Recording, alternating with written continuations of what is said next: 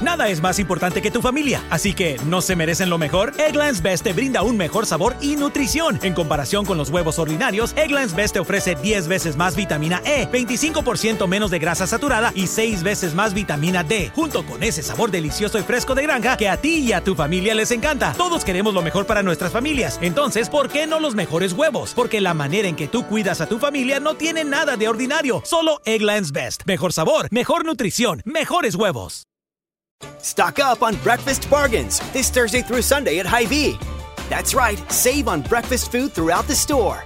Get great bargains on everything from bacon to sausage, bread to breakfast pizza, and coffee cake to pancakes. Plus, bargains on coffee, orange juice, and yogurt. And of course, bargains on cereal like Cheerios and select General Mills cereal. Four for just $6 when you buy four. Don't miss breakfast bargains this Thursday through Sunday only at Hy-Vee.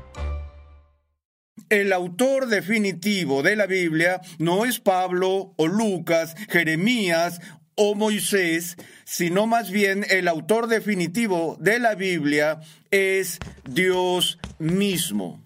Hoy, en Renovando tu mente, la inspiración y la autoridad de la Escritura.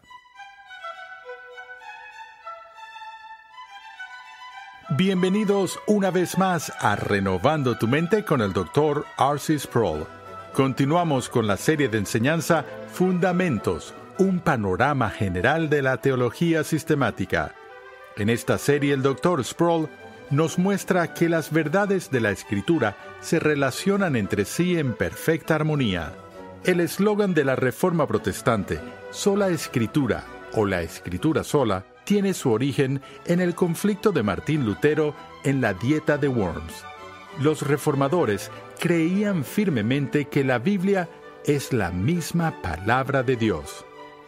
Acompáñame al salón de clases a escuchar al doctor R.C. Sproul en la voz de Pepe Mendoza mientras nos muestra cómo la postura de los reformadores sobre la inspiración y la autoridad de las escrituras es relevante para el estudio de la teología hoy en día. Durante el tiempo de la reforma del siglo XVI, por supuesto, los historiadores miran hacia atrás y dicen que el debate principal, el asunto crucial que provocó esa controversia que se denomina la causa material de la reforma, fue la doctrina de la justificación solo por la fe. Pero acechando en las sombras y un poco por debajo de la presente postura había otro tema que era muy, muy importante y era la pregunta sobre la autoridad. Cuando Lutero estaba en medio del debate, en el debate con los líderes de la Iglesia sobre la doctrina de la justificación, y sostuvo esas disputas con eh, Cayetano y con Eck en las reuniones en Leipzig y Augsburgo, Lutero fue llevado a una posición en donde tuvo que confesar públicamente que sus posturas no estaban de acuerdo con las declaraciones anteriores que la Iglesia había hecho en el concilio de la Iglesia y también que sus posturas no estaban de acuerdo con ciertas declaraciones que habían sido emitidas por papas anteriores de la Iglesia. Eso provocó una gran crisis para Lutero, porque la pregunta era ¿cómo te atreves a cuestionar la autoridad de la Iglesia o la autoridad del Papa. Lutero, finalmente en la dieta de Worms, dijo, a menos que sea convencido por la Sagrada Escritura o por la razón evidente, no puedo retractarme porque mi conciencia está cautiva por la palabra de Dios. De ese conflicto salió la frase en ese momento llamada sola escritura.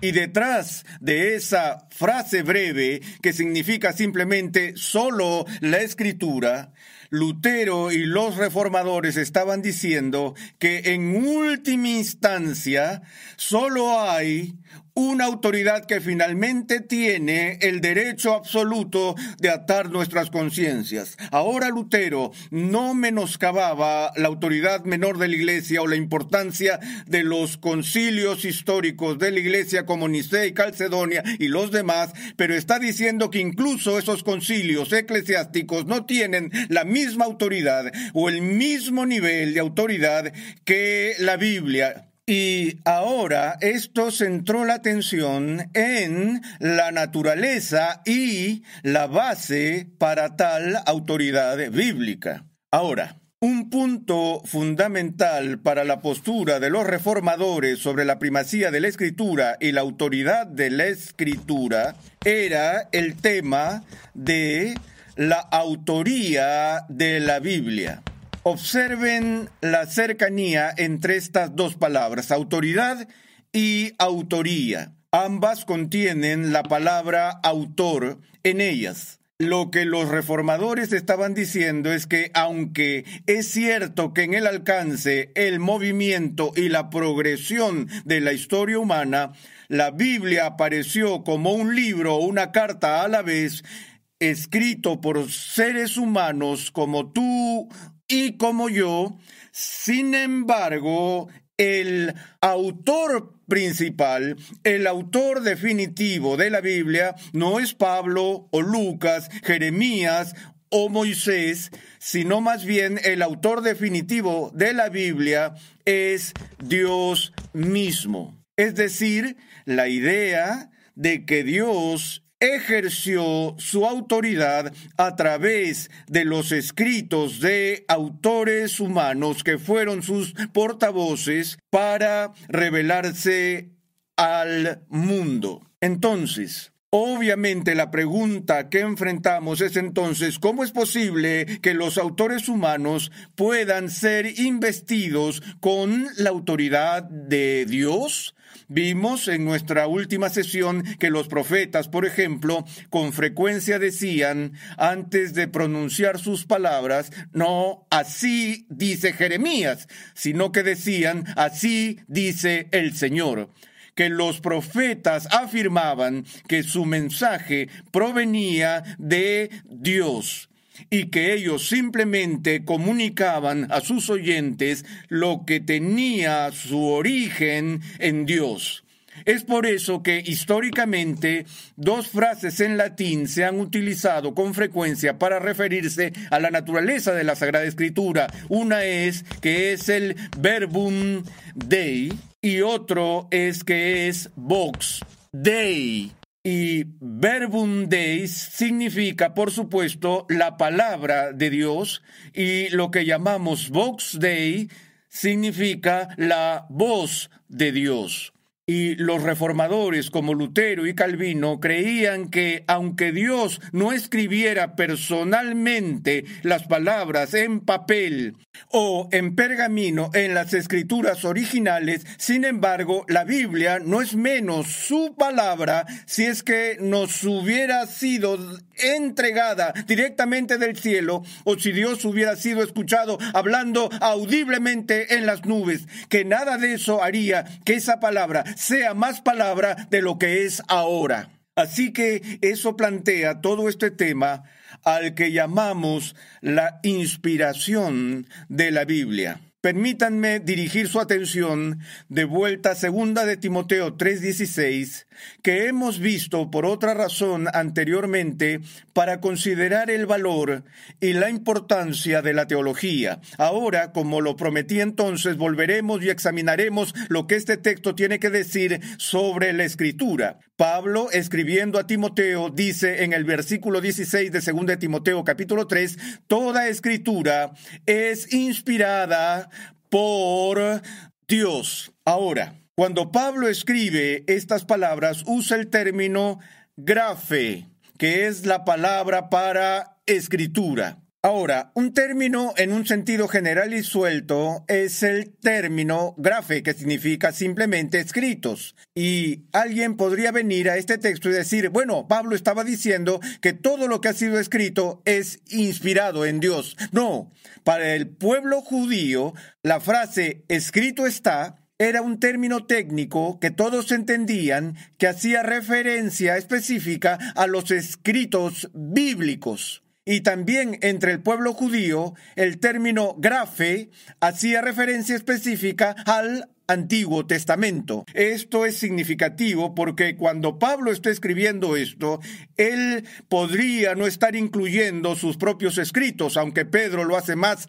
adelante en sus epístolas al incluir los escritos de Pablo con el resto de la escritura. Pero el término escritura aquí tiene una referencia específica al Antiguo Testamento y luego, por extensión, incorpora los escritos de los apóstoles en el Nuevo Testamento. Pero el punto que tenemos aquí y que Pablo está haciendo es esta asombrosa afirmación cuando dice que todos estos escritos, todos los grafe, son dados por inspiración divina. Ahora, ¿qué está diciendo aquí? Ahora, esto podría ser un poco confuso y por eso vamos a tener que trabajar nuestro camino a través de los siguientes temas con alguna precaución y un poco de cuidado. En la iglesia tenemos una doctrina llamada inspiración. Y la traducción al español de Primera de Timoteo 3:16 que acabo de leer utiliza el término inspiración. Pero creo que debemos hacer una distinción entre el uso del término inspiración aquí y la forma en que se utiliza teológicamente en la historia de la Iglesia. Porque, como el doctor Bibi Warfield una vez señaló tan elocuentemente, el verdadero significado de este texto aquí en 2 Timoteo 3:16 tiene que ver no tanto con la forma en que Dios nos comunicó su información a través de los escritores humanos, sino más bien el énfasis en este texto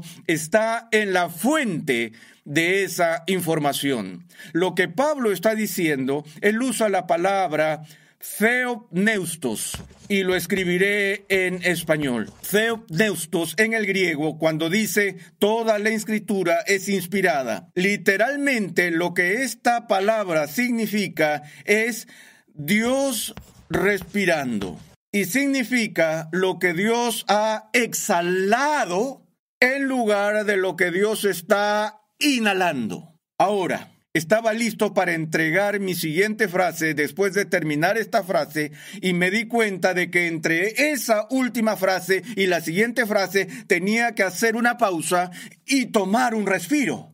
Porque para que yo pueda hablar, primero tengo que aspirar a mis pulmones. Y mientras estoy hablando, si sigo hablando y no tomo una bocanada de aire mientras sigo hablando, muy pronto empiezo a chillar como un ratón y me quedaré yo mismo sin aliento. Tengo que respirar, porque cuando hablo estoy exhalando. Y para exhalar, primero debo inhalar. Ahora, la fuerza de lo que Pablo está diciendo aquí es porque está diciendo que toda escritura es exhalada por Dios. Ahora, cuando exhalamos, eso significa que estamos involucrados en expirar, pero no en el sentido de morir, porque con la muerte exhalamos el último suspiro por última vez y no respiramos más. Pero exhalar es expiración, mientras que inhalar es inspiración. Así que realmente, si nos estamos volviendo realmente técnicos reales, deberíamos traducir esta frase de que toda la escritura se da por expiración. ¿Y entonces qué? ¿Cuál es la diferencia entre expiración e inspiración? Una vez más, el punto que estoy alertando aquí es que Pablo está diciendo cuando insiste en que toda la escritura ha sido es inspirada por Dios, lo que está diciendo es que su origen supremo está en él. Esa es su palabra, es su hablar. Es él es aquel que es la fuente de estos escritos. Ahora, es obvio que eso se asume en la doctrina llamada inspiración. Y cuando hablamos de inspiración como concepto, estamos hablando de la eh, obra de Dios, el Espíritu Santo, a quien leemos en varios puntos de la Escritura, viniendo sobre personas y así ungiéndolas con su poder e inspirándolas para escribir lo que escriben, no como su propia predicción, sino que están escribiendo la verdadera palabra de Dios. Ahora, de nuevo, no se define en ninguna parte de la escritura, pero que no es de iniciación humana, queda bien claro. Y así, cuando hablamos de la doctrina de la inspiración, estamos hablando de la manera en que Dios supervisa la escritura de la Sagrada Escritura, que Dios no solo actúa y deja que la gente responda con su propia visión y su propia imaginación para exponer su visión de lo que Dios ha hecho, sino que Dios está obrando por el Espíritu Santo para supervisar ese registro, asegurándose de que el registro que está escrito es su palabra. Ahora, ha habido muchas controversias sobre esta doctrina de inspiración y algunas personas han acusado al cristianismo ortodoxo de enseñar un tipo grosero de lo que ha sido llamado inspiración mecánica o a veces llamado teoría del dictado. La idea de que los hombres que eran los autores estaban reducidos a robots o a máquinas quienes no tenían espacio para su propia personalidad o sus propias preocupaciones en la escritura de la Biblia, sino que eran casi tablas de Ouija en las manos de Dios, quienes estaban involucrados en la escritura automática donde Dios controlaba su mano mientras escribían las palabras en el pergamino. O esa eh, inspiración implicó un dictado verbal y específico en el que Dios dijo, escribe esto, tal como podría decirle a mi secretaria, toma nota de esta carta y luego se la dicto. Y aunque las palabras están escritas por ella en la página, sigue siendo mi mensaje porque lo he dictado. Y lo único que ella hizo fue escribirlo. Ahora, al explicar la doctrina de la inspiración, la Iglesia siempre se ha distanciado de este tipo de postura simplista del tema, aunque ha habido un par de veces en la historia de la Iglesia donde eh, las palabras usadas por la Iglesia han hecho que los críticos hayan pasado a suponer que la Iglesia estaba enseñando tal doctrina. Por ejemplo, Juan Calvino dijo que en un cierto sentido los eh, eh, eh, profetas y los apóstoles sirvieron como amanuenses, lo cual es una palabra elegante para secretario de Dios. Bueno, en la medida en que eran agentes para comunicar sus palabras, eran amanuenses, pero eso no lleva consigo una doctrina de dictado como medio para explicar el modo también en el concilio de Trento, la Iglesia Católica Romana dice que la escritura nos llega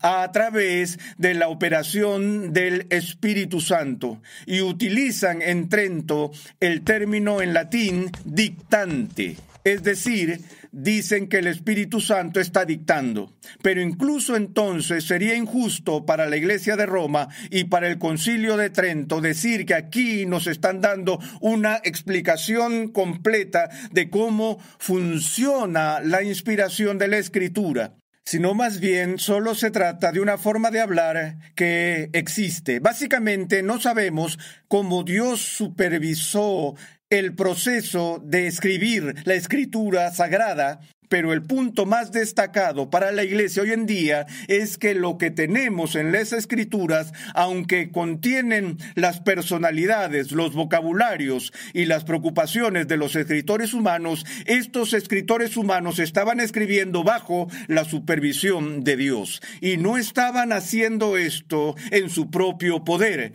Si simplemente escribieran bajo su propio poder, esperaríamos que cometieran todo tipo de errores. Ahora, en nuestra próxima sesión exploraremos todo el tema de la infalibilidad de la escritura y la inerrancia de la escritura, que son asuntos que han causado furor durante bastante tiempo. Pero ahora mismo estamos hablando de la inspiración de la escritura. También históricamente la Iglesia ha creído que la inspiración de la Biblia es verbal. Es decir, no no se extiende simplemente a los amplios lineamientos de información que son comunicados por los autores terrenales, sino más bien que la operación de supervisión del Espíritu Santo se aplica a las mismas palabras de la Escritura. Esa es una de las razones por las que la Iglesia ha sido tan celosa al reconstruir de la forma más cuidadosa posible los manuscritos originales de la Biblia y ha tenido tanto cuidado en el estudio de los significados de las palabras de los términos hebreos y griegos antiguos, porque cada palabra lleva consigo la importancia de la autoridad divina. Ustedes recuerdan el debate que Jesús sostuvo con Satanás en el desierto durante su tentación, cómo ese debate se centró de ida y vuelta en citas de las escrituras. Y a veces Jesús presenta su caso contra el diablo o contra los fariseos por el cambio no solo de una frase, sino de una sola palabra. Y Jesús mismo dijo que ni una jota ni una tilde de la ley pasarán hasta que todo se cumpla. En ese momento la visión de inspiración de Jesús era aún más detallada y específica que solo verbal. Era una inspiración jota y tilde para nuestro Señor, en la que lo que quiso decir obviamente con esa expresión es que no hay una palabra en la ley de Dios que sea superflua o que simplemente esté abierta a negociación. Todo lleva consigo el peso de la autoridad vinculante de su autor definitivo. Ahora, en nuestros días, con la avalancha de críticas contra la Biblia, ha habido intentos de salir de debajo de este concepto de inspiración. Eh, sabemos que en la escuela bullmaniana, en la escuela neoliberal, toda idea de cualquier tipo de origen divino de la escritura ha sido rechazada en gran manera. La teología neortodoxa, que entre otras cosas estaba preocupada por restaurar la predicación de la Biblia a la iglesia y dar una visión más alta de la Biblia de la que fue dejada por el liberalismo del siglo XIX, también rechaza la inspiración verbal y rechaza la revelación proposicional. Karl Barth, por ejemplo, dice que la forma en que Dios se revela es a través de eventos, no de proposiciones, lo cual es un tema muy, muy serio porque la Biblia no es simplemente un registro narrativo de acontecimientos donde se nos cuenta la historia de lo que sucedió y luego se nos deja para que nosotros interpretemos su significado, sino que la Biblia nos da no solo el registro de lo que sucedió, sino la interpretación autorizada, apostólica y profética del significado de ese acontecimiento. La cruz no es un evento desnudo que Dios realiza en la historia y dice, interpreta su significado. Entender Vemos cómo la gente lo veía de manera diferente. Para muchos de los discípulos era una desilusión eh, trágica. Para Poncio Pilato era un asunto de conveniencia política, como lo era también para Caifás. Un asunto de conveniencia política. Y Pablo, cuando expone sobre el significado de la cruz, habla de ella como un acto de redención cósmico, el cual era una expiación ofrecida para satisfacer la justicia de Dios. Eso no sería evidente de inmediato, inmediatamente obvio, con solo mirar al evento. O también los teólogos neortodoxos dirían que la Biblia no es revelación, sino que es un testigo o un testimonio de revelación. En ese sentido, esto reduce de forma significativa el nivel de autoridad para la Biblia. Uno dice, lo aceptamos de labios para afuera, esto tiene algún significado histórico, es la fuente primaria de nuestra información del Jesús histórico y da testimonio de la verdad, pero no es necesariamente la revelación en la cual el cristianismo ortodoxo dice que no solo da testimonio de la verdad, sino que es la verdad. Es la manifestación real de la revelación divina no solo apunta más allá de sí misma, sino que en sí misma nos da nada menos que la auténtica palabra de Dios.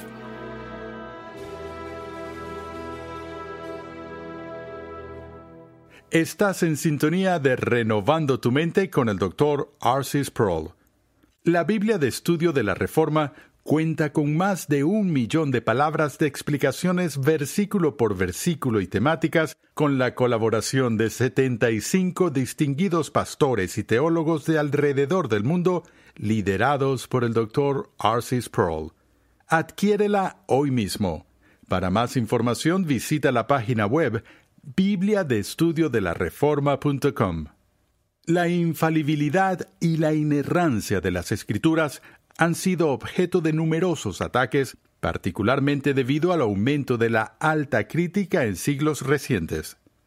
En el siguiente episodio de Renovando tu mente, R.C. Sproul define la infalibilidad y la inerrancia y explica por qué estas son tan importantes para que la Biblia sirva como la regla autoritativa de fe y vida. Escucha un avance de nuestro próximo programa. Si definimos la verdad de la manera en que lo hace el Nuevo Testamento, entonces creo que no hay razón bajo el sol para que la gente discuta la inerrancia absoluta de la Biblia. Renovando tu mente es una producción de los ministerios Ligonier, la confraternidad de enseñanza del Dr. R.C. Sproul. Nuestra misión, pasión y propósito es ayudar a las personas a crecer en su conocimiento de Dios y su santidad. Nuestra programación es posible gracias al generoso apoyo en oración y financiero de cristianos alrededor del mundo. Para hacer tu donación, por favor visita nuestra página web renovandotumente.org. Suscríbete a nuestro canal en YouTube Ligonier Español para que puedas disfrutar de todo el material de enseñanza que estamos produciendo completamente gratis y en español. Para contactarnos, por favor envíanos un correo electrónico a programa arroba renovandotumente.org con tus preguntas, testimonios y comentarios.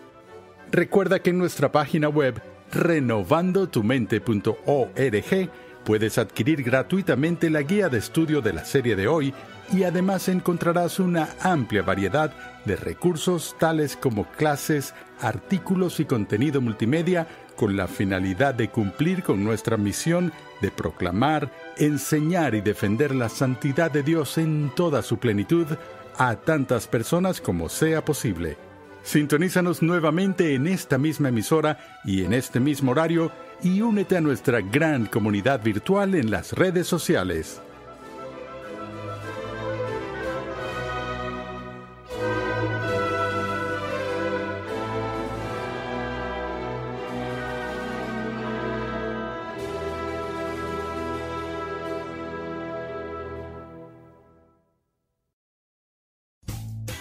Rumkey is hiring CDL drivers age 19 and up, and drivers are paid based on experience. Rumkey CDL drivers earn $1,000 to $1,300 per week and more than $10,000 in bonuses possible in their first year. Rumkey drivers are home daily, work in a recession resistant industry, receive great benefits and performance incentives. Start a lucrative career and apply now at rumkeycareers.com. Equal opportunity employer restrictions apply. How did we become Central Ohio's most trusted team of orthopedic experts? We focus on what matters most our patients. At Orthopedic One, we know we're only at our best when we're helping you get better. And every day, your commitment to overcoming pain and injury inspires and moves us. That's why we bring our best every day to earn your trust. Find a physician near you at orthopedic1.com.